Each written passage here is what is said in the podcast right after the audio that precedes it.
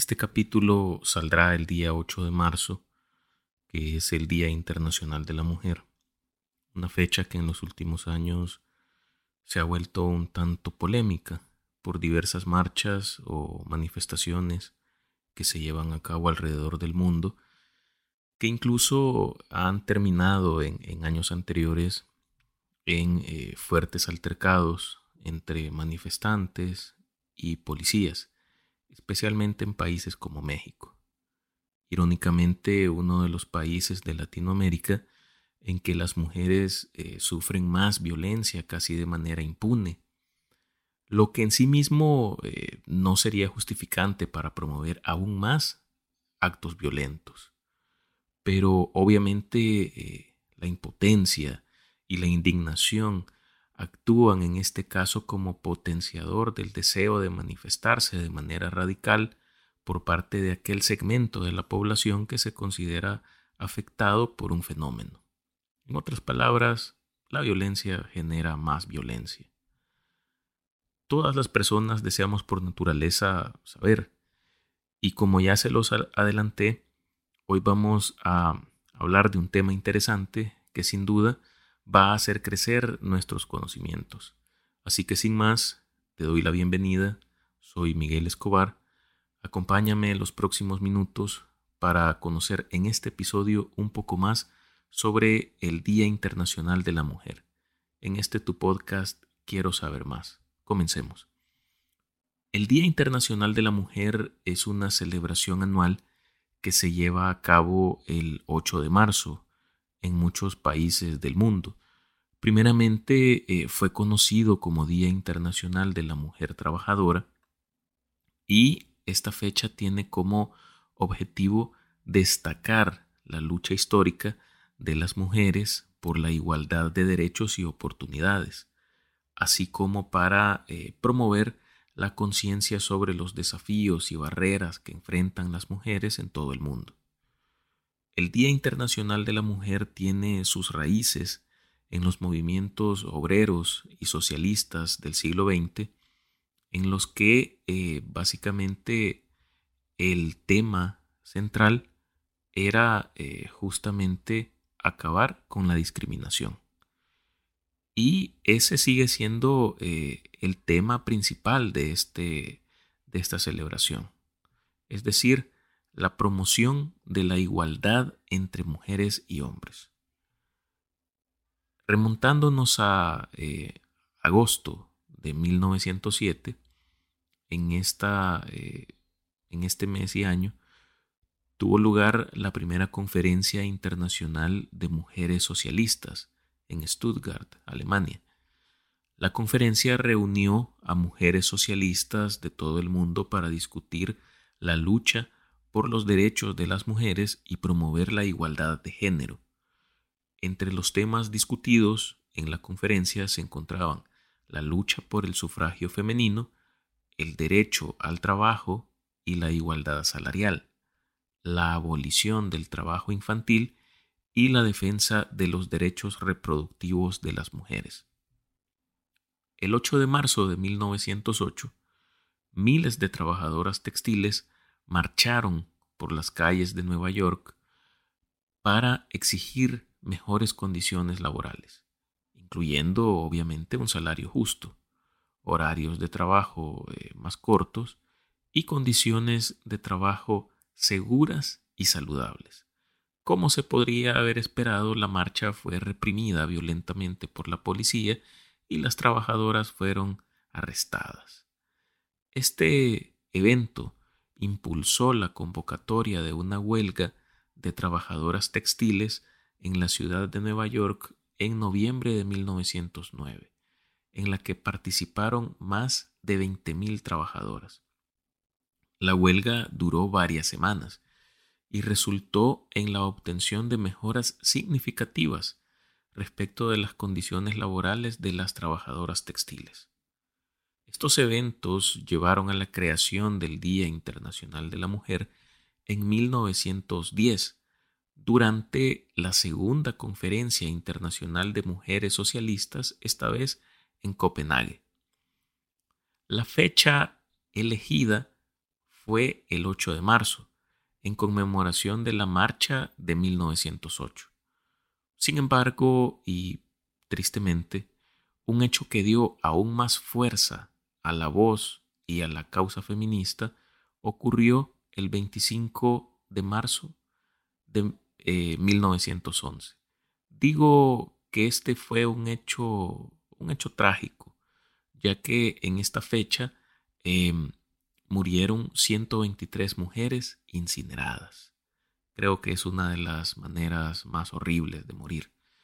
Esto ocurrió en una fábrica de camisas en Nueva York y em, supuestamente el, incendio sucedió debido a, fallas en sistemas de seguridad y esto potenciado a em, la explotación que se ejercía en contra de las mujeres que laboraban en este lugar debido a que al momento que ocurrieron estos hechos básicamente se encontraban encerradas en esta, en esta fábrica, no tuvieron posibilidad de huir.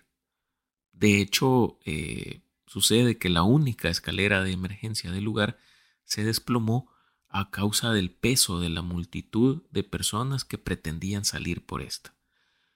Y en conmemoración de este trágico y triste suceso, incluso eh, se incorporó el color violeta como representación de los movimientos feministas, ya que eh, se dice que em, a causa del humo que salía de esta fábrica de telas, eh, en el que ocurrió este incidente. Es decir, eh, el humo era eh, de este color, violeta. Entonces, en conmemoración de, estas mártires que tuvieron que sufrir tanto para que se reivindicaran cualquier tipo de, de, derechos a favor de las mujeres a lo largo de la historia, se utiliza ese color. Años más tarde, en 1917, en Rusia, el 8 de marzo, para ser exactos, se celebraron eh, una serie de manifestaciones con motivo del Día Internacional de la Mujer. Esto escaló a un fuerte tono político y económico, lo que inició, em, se puede decir, como una serie de incidentes para incluso conseguir comida, ya que em, en este tiempo, eh, si lo sabemos, pues estaba eh, a punto de estallar la revolución que eh, llevaría a la postre al fin de la monarquía de los Ares. Entonces, eh, como les digo, lo que inició como una serie de incidentes que incluso eran para conseguir comida, se convirtieron con el tiempo en manifestaciones espontáneas justamente contra la monarquía, contra la figura del zar y a favor principalmente de la salida de Rusia del conflicto que eh, existía en ese tiempo, que era la Primera Guerra Mundial. Comenzó así el levantamiento popular que acabó eh, con la dinastía de los zares. Eh, esto eh, sin preparación ni coordinación previa de las organizaciones populares. Em, con el tiempo se le denominó la Revolución de Febrero y tuvo lugar entre el 23 y el 27 de febrero de 1917. Aquí hay que hacer una, una, distinción. Yo les había comentado que eh, esto había iniciado el 8 de marzo de 1917 y es que em, en Rusia en ese tiempo eh, se ocupaba el calendario juliano, es decir, según ellos, según eh, este calendario, esto sucedió entre el 23 y el 27 de febrero, cuando en realidad y de acuerdo al calendario gregoriano, que es el que se ocupa en el, resto del mundo, los eventos en realidad sucedieron entre el 8 y el 12 de marzo. Durante el siglo XX, bueno, eh, como sabemos, el siglo XX fue marcado por una serie de, conflictos y justamente estos fueron una constante a lo largo del, siglo. Pero estos ayudaron justamente a afianzar el papel de la mujer en la sociedad y sobre todo eh, ya fuera del hogar y del papel de ama de casa abnegada al que había sido relegada. Situación que considero que se ejemplifica de, mejor manera con aquel, aquel cartel de propaganda de la Segunda Guerra Mundial que es conocido como eh, el cartel de Rossi la remachadora, que eh, representa a una mujer con camisa eh, remangada y expresión desafiante que contiene la leyenda que dice We can do it. Con el pasar de las décadas de este siglo, muchas organizaciones de mujeres eh, de otros países a los que ya he mencionado se fueron uniendo a las reivindicaciones que se llevaban a cabo eh, durante el mes de marzo.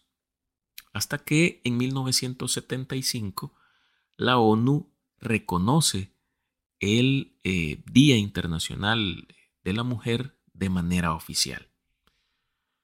Es cierto que eh, no resulta sencillo fijar un solo acontecimiento como el motivo por el que se escogió el 8 de marzo como eh, fecha para, para, para, esta celebración. Pero eh, por ello justamente se ha de entender como una lucha en conjunto, un esfuerzo prolongado en el tiempo y así se entiende cómo eh, cada generación ha ido heredando el deber de luchar por sus derechos y por los de las generaciones venideras. En la actualidad, el Día Internacional de la Mujer se celebra en casi todo el mundo con manifestaciones, conferencias, marchas, eventos culturales y acciones de concientización. Es una oportunidad para reflexionar sobre los avances logrados en materia de derechos de las mujeres y para destacar las luchas pendientes. También se hace em, hincapié en la importancia de la educación y la sensibilización para erradicar la violencia de género y promover la igualdad en todos los ámbitos, claro. Pero eh, en lo personal considero que actualmente en materia de feminismo no todo es evolución. Pues eh, al contrario de esto, creo que existe cierto grado de involución respecto de algunas vertientes del, del, feminismo. Eh, un feminismo bastante eh, recalcitrante, bastante... Eh, no sabría ni cómo llamarle en específico. Pues considero que está compuesto por personas que al haber tenido libertad y acceso a ciertas garantías y derechos, que antes no se tenían por parte de algunas mujeres han decaído en el libertinaje y en la búsqueda de mal llamados eh, derechos que más parecerían meros caprichos de un sector del movimiento y no en realidad del conjunto de éste. Por lo que este día debe ser, ante todo, un recordatorio de que, si bien es cierto, todavía hay mucho por hacer para lograr la igualdad de género en todo el mundo, se han realizado avances significativos en los últimos años, gracias a la lucha de las pioneras que buscaban avanzar hacia una sociedad más justa e igualitaria. Hablando de mujeres pioneras en, este ámbito, creo que es pertinente también hablar y reconocer en esta fecha algunas de las mujeres que a lo largo de la historia han dejado su huella en diferentes eh, aspectos de ciencias, artes o en la sociedad misma, gracias a su labor, su dedicación y eh, su entrega básicamente al, a lo que ha sido eh, su ideología y al movimiento en general. Quizás para, para comenzar, nos vamos a ir bien atrás en el tiempo y eh, empezaríamos hablando de Hipatia de Alejandría. Ella fue la directora de la escuela neoplatónica de Alejandría y tuvo una gran influencia en la educación y la cultura de su época. Sus enseñanzas se centraron eh, en la filosofía, la astronomía y las matemáticas, y se la consideró eh, una defensora de la razón y la libertad de pensamiento. Sin embargo, su vida fue interrumpida trágicamente en el año 415 de nuestra era, es decir, después de Cristo, cuando fue brutalmente asesinada por una turba cristiana. Eh, creo que es una de las atrocidades que le, le tenemos que, sumar a la, a la, iglesia, a la iglesia católica. Pero bueno, su muerte eh, se debió no solo a, cuestiones eh, religiosas, sino em, en gran parte eh, bueno, ya lo dije, no solo a, la tensión entre cristianos y paganos en Alejandría, sino también a ciertos factores políticos. Hipatia ha sido considerada como un símbolo de la resistencia frente a la intolerancia y la violencia, y su legado sigue siendo eh, relevante en la actualidad como un ejemplo de valentía y pensamiento libre. Otro de estos, de estos personajes eh, femeninos bastante importantes en la historia es eh, Juana de Arco. Ella fue una heroína francesa que lideró a las, a las tropas en la Guerra de los Cien Años contra los ingleses a principios del siglo XV. Nacida en 1412, Juana afirmó haber eh, recibido visiones divinas que la guiaron en su misión de liberar a Francia de la ocupación inglesa. Lideró a las tropas francesas en varias victorias decisivas, pero sin embargo fue capturada por los ingleses en 1430 y entregada a la Iglesia Católica. Que, eh, bueno, la acusaron de herejía, fue juzgada y condenada a muerte en 1431 y fue tristemente quemada en la hoguera. Sin embargo, eh, su legado sobrevivió y de hecho en 1920 fue canonizada eh, como santa por quién más? Por la Iglesia Católica. Vamos a hablar ahora de María Winkelmann. María Winkelmann fue una astrónoma y científica alemana que vivió en el siglo XVII. Nacida en 1670, ella desde muy joven se interesó por la astronomía y se convirtió en una de las primeras mujeres en trabajar en este campo de manera profesional. En 1690 se casó con el astrónomo alemán Gottfried Kirch y comenzó a trabajar con él en el Observatorio de Berlín. Durante su carrera descubrió varios cometas y trabajó en la medición y predicción de eclipses. De hecho, em, esta señora María Winkelmann fue la primera mujer en haber descubierto un cometa. Pero a pesar de sus logros, enfrentó discriminación de género y no pudo ser admitida en la Academia de Ciencias de Berlín debido a su condición de mujer. Otra de las eh, mujeres eh, bastante eh, relevantes y que tienen una historia bien interesante es Marie Curie. Ella fue una científica polaca francesa que vivió en los siglos XIX y XX conocida por ser una pionera en la investigación de la radiactividad y la primer mujer en recibir un premio Nobel. Nacida en 1867 en la capital de Polonia, Varsovia, estudió en la Universidad de la Sorbona, en París, donde conoció a su esposo, Pierre Curie. Juntos eh, descubrieron dos elementos radiactivos, el polonio y el radio. y desarrollaron técnicas para medir la radiactividad. Marie Curie recibió el Premio Nobel de Física en 1903 junto con Pierre y Henry Becquerel y en 1911 recibió el Premio Nobel de Química por su trabajo en el aislamiento del radio.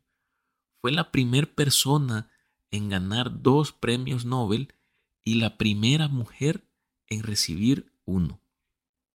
Además eh, de su trabajo en la radiactividad, Marie Curie también fue eh, una defensora de la igualdad de género en el campo de la ciencia y luchó por mejorar las condiciones de los soldados heridos durante la Primera Guerra Mundial a través de eh, la utilización de la radiología. Otra eh, mujer muy importante, eh, esta vez desde el punto de vista filosófico, es Simone de Beauvoir. Simone de Beauvoir fue una, como ya lo dije, una filósofa, escritora francesa que vivió en el siglo XX. Es conocida eh, por su obra llamada El Segundo Sexo, considerada uno de los textos eh, fundacionales del feminismo moderno. Nacida en 1908 en París, Simone de Beauvoir estudió eh, filosofía en la Universidad de la Sorbona y ahí conoció a Jean-Paul Sartre, quien se convirtió en su pareja y compañero intelectual durante, eh, durante toda su vida. Este señor, eh, Jean-Paul Sartre, también eh, es un filósofo existencialista. Bueno, de hecho, ambos son filósofos existencialistas. Y en otro momento vamos a platicar un poco de, de, él y de esta corriente filosófica que es muy interesante. Em, en este libro, El segundo sexo, fue publicado en 1949, Simón de Beauvoir argumentaba que la opresión de las mujeres es resultado eh, justamente de la construcción social de género y la desigualdad económica. Sostiene que la mujer ha sido considerada como el otro con relación al hombre y que la sociedad ha impuesto roles y estereotipos de género que perpetúan la subordinación y discriminación de las mujeres. El libro aborda temas como la educación, la maternidad, el trabajo, la sexualidad y la historia de opresión de las mujeres. Se argumenta que la liberación justamente de las mujeres requiere una transformación profunda de la sociedad en la que las mujeres puedan ser vistas como seres humanos plenos y no como un segundo sexo inferior. Dentro de la historia eh, de mujeres eh, que tienen una historia interesante, tenemos también a Margaret Hamilton. Ella fue una científica de la computación estadounidense, conocida eh, por su trabajo en el desarrollo del software de navegación para la misión Apolo de la NASA que llevó al primer alunizaje tripulado en 1969. Nacida en 1936, esta señora estudió matemáticas en la Universidad de Michigan y comenzó su carrera trabajando en el MIT como programadora de software. Sin embargo, en la década de los 60 fue contratada por la NASA para trabajar en el proyecto Apolo, donde lideró el equipo que desarrolló el software de navegación para las misiones espaciales. Este software eh, fue esencial para el éxito de las misiones Apolo, permitiendo a los astronautas calcular con precisión la trayectoria de la nave y realizar maniobras críticas para el alunizaje. Además, fue una de las primeras personas en reconocer la importancia del software para el éxito de las misiones espaciales.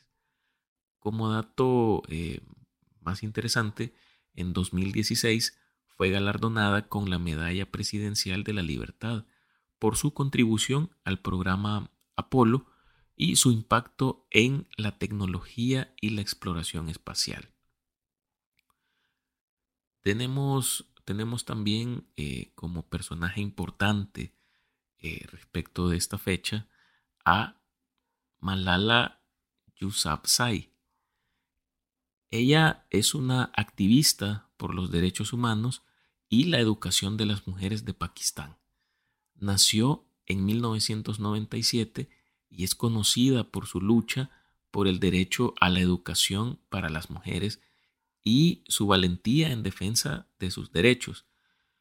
Em, digo su, su, valentía ya que eh, esta señorita en 2009, cuando apenas tenía 11 años, comenzó a escribir un blog de manera anónima para la BBC sobre la vida bajo el régimen talibán y su lucha por el derecho a la educación de las niñas. En 2012, mientras viajaba en un autobús a la escuela, fue atacada por un talibán que le, le disparó en la cabeza, dejándola gravemente herida. Después del ataque eh, se recuperó y continuó su lucha por el derecho a la educación para las niñas. En 2013 eh, fundó eh, una fundación, valga la redundancia, que promueve la educación de las niñas en todo el mundo. Y en 2014 se convirtió en la persona más joven en recibir el Premio Nobel de la Paz por su trabajo en la promoción de la educación de las niñas. Bueno, finalmente, y a título personal, quisiera eh, reconocer la eh, importancia, como lo digo, para mí, de eh, un, un personaje, como lo es mi esposa, Ale, una mujer maravillosa, polifacética y muy talentosa, quien siempre me ha, me ha apoyado en todas las babosadas que se me ocurren, incluido este proyecto del podcast. De hecho, me atrevería a decir que de no ser por ella, eh, en este momento no les estuviera hablando. Y pues eh, quiero aprovechar para eh, hacerle saber cuánto la amo y que le agradezco infinitamente su apoyo incondicional. Así como siempre ella está para mí, voy a estar siempre yo para ella.